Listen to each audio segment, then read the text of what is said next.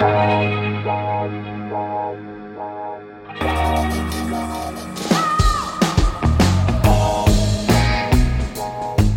à lire, un podcast de Bernard Poirette.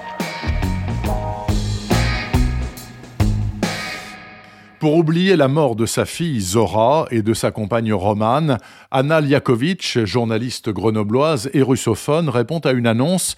L'association Arctic Ocean Protect va faire hiverner son voilier, le Yupik, dans les glaces au nord des côtes sibériennes. Anna est embauchée. Elle devra rédiger les comptes rendus des travaux menés pendant les longs mois de la nuit polaire. Rendez-vous à Tixi, le port le plus septentrional de la Fédération de Russie, un lieu sinistre au climat infernal, planté d'immeubles atroces, tout droit venus de l'époque soviétique.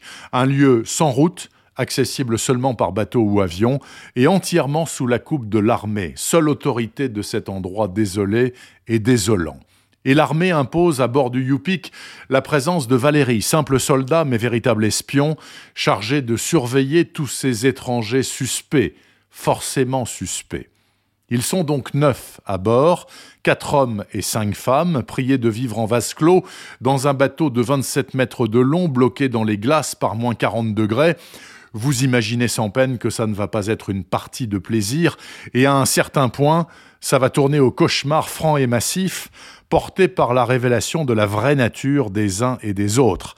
Avec ça, déjà, Patrice Guin réussit un magnifique roman à suspense, qui plus est supérieurement bien écrit. Mais c'est bien plus que cela.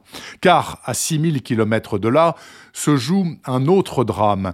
Au monastère de la Grande Chartreuse, dont Joseph, dès qu'il a un instant, lit avec passion et consternation un carnet de voyage qui lui est parvenu sous enveloppe et sous son nom d'état civil, Sacha Liakovitch. Don Joseph est le frère d'Anna, la journaliste aventurière de Sibérie. Il a en main le récit de son destin tragique et ce destin, il en est largement responsable.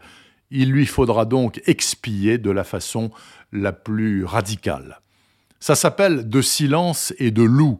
Patrice Guin, auteur l'an dernier du très puissant Sourire du Scorpion, nous offre là un somptueux roman d'aventure et de perditions en tout genre. Il est parfait pour cette fin d'année, 30e anniversaire de la disparition de l'URSS.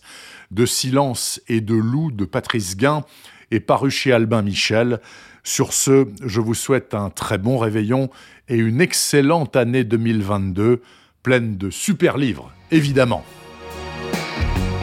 Retrouvez le podcast C'est à lire avec Bernard Poirette sur toutes les plateformes de téléchargement. Et rendez-vous sur le site bernardpoirette.fr pour vous abonner à la newsletter et être informé dès qu'un nouvel épisode est publié. Suivez toute l'actualité du podcast C'est à lire sur les pages Facebook et Twitter de Bernard Poirette.